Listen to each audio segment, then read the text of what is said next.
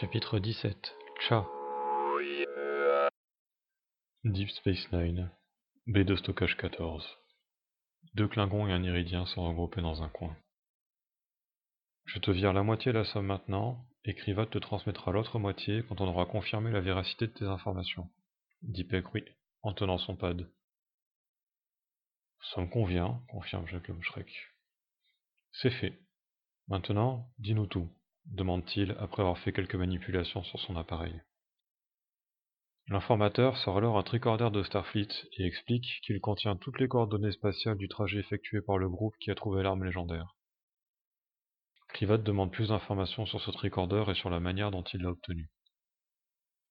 Après avoir entendu cette conversation, j'ai senti qu'il y avait peut-être matière à faire des affaires. Bien sûr, leur quête aurait pu échouer, mais dans le doute, j'ai chargé une connaissance d'un petit travail. Avant leur départ, il s'est arrangé pour accéder au tricorder de la Trill pendant que son attention était détournée. Sur ces appareils, il y a une fonction désactivée par défaut qui permet de faire des sauvegardes du contenu des boîtes noires des vaisseaux et navettes de Starfleet. Il l'a activé et a remis le tricorder à sa place. C'est un Ferengi, il est doué. Il n'aurait pas été plus simple de copier le contenu de la boîte noire du vaisseau utilisé à son retour? demande Krivat. Si, mais c'était une sécurité supplémentaire. C'est d'ailleurs ce que j'ai essayé de faire. Voler un tricorder de Starfleet, c'est encore plus risqué que de s'introduire dans un runabout sans permission. Mais une partie du contenu de la boîte noire avait été effacée. La partie qui nous intéresse, justement. C'est quelqu'un qui s'y connaît bien. Aucun moyen de récupérer les données de vol. Ainsi donc, vous avez été obligé de voler ce tricorder, conclut-elle en le désignant du menton. Pas moi. J'ai chargé quelqu'un de le faire, je ne suis pas doué pour le vol. Mais je savais que ça valait le coup. Après tout, on n'efface pas les données d'une boîte noire quand on n'a rien trouvé. Je peux copier les informations sur votre pad, dit-il en ouvrant l'appareil. Krivat attrape le tricorder avant que l'Iridien puisse réagir. On va le prendre avec nous, ce sera plus simple. Attendez, je n'ai pas fait de sauvegarde, se plaint l'homme Shrek. Ah, eh bien c'est parfait. Nous ne voulons pas que tu vendes cette information à d'autres personnes, dit Pegui, en riant à moitié. Krivat examine l'appareil, navigue dans les options, tout est bon demande son ami.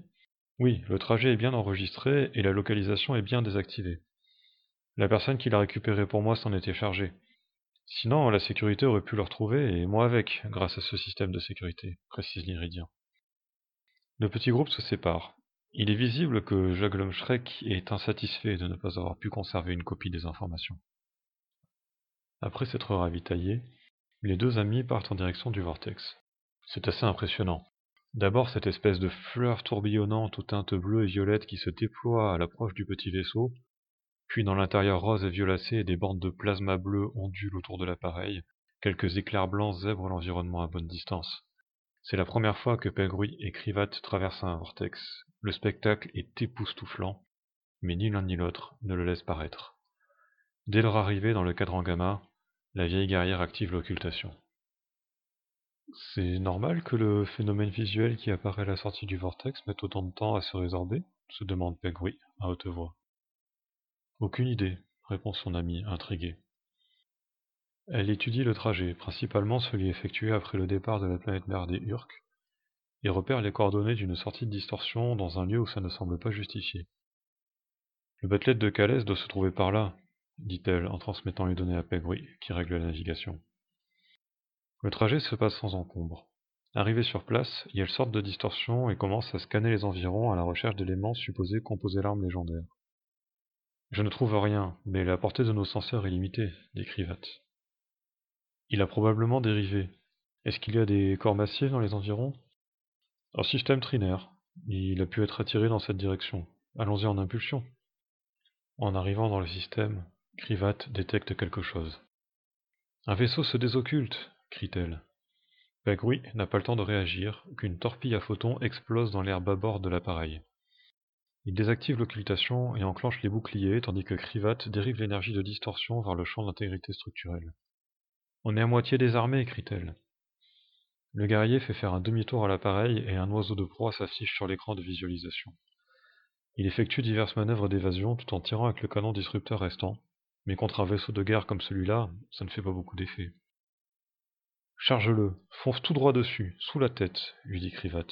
C'est du suicide, on se jette dans la gueule de leur lance-torpille principale, s'exclame Pegruy, tout en s'exécutant quand même.